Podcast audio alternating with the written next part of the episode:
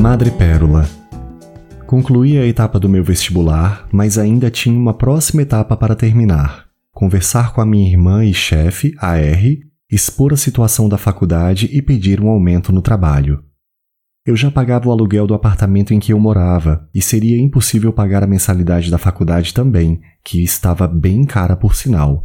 Então, peguei o dinheiro completo resgatado do cursinho de raciocínio lógico e fui pagar a taxa de matrícula do sonhado curso de artes cênicas. Pelo menos a taxa de matrícula eu já queria adiantar.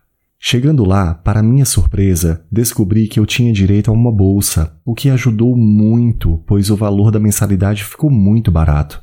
Eu não podia acreditar. Isso só me impulsionou a acreditar que Deus estava ali comigo e a favor da minha escolha. Quando expus a situação para a R, ela me apoiou e me deu o aumento.